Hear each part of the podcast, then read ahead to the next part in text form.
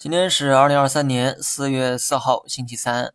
今天呢有调仓哈，调仓的幅度啊非常小，调仓的方向呢估计很多人啊也猜到了，那就是减仓芯片，加仓医疗。减仓芯片无可厚非，毕竟短期涨幅啊确实比较高。我记得最近一次加仓芯片是在三月份，当时呢刚爆出硅谷银行事件，市场出于恐慌有过一轮下调，而我刚好趁机加仓了芯片。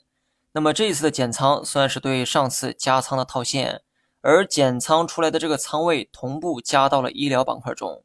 调仓之后，芯片依旧是我的第一大重仓股，说明我长期看好芯片的观点不变，只不过仓位需要做出一点微调，以保证整体配置更加科学。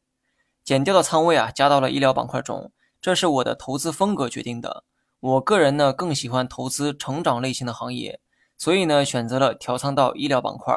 但是除去个人喜好，我认为调仓到消费板块也是不错的选择。因为消费和科技很多时候存在跷跷板效应，减掉的仓位加到跷跷板的另一头，自然也合情合理。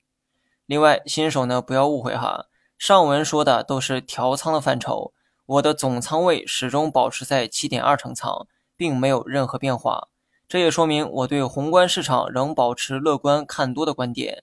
调仓后总持仓仍是七点二成，芯片的占比啊略微有所下降，医疗占比略微提高，但芯片仍是我的第一大持仓，第二是医疗，而剩下的新能源和消费都是小仓位持有。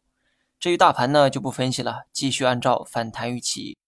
好了，以上全部内容，下期同一时间再见。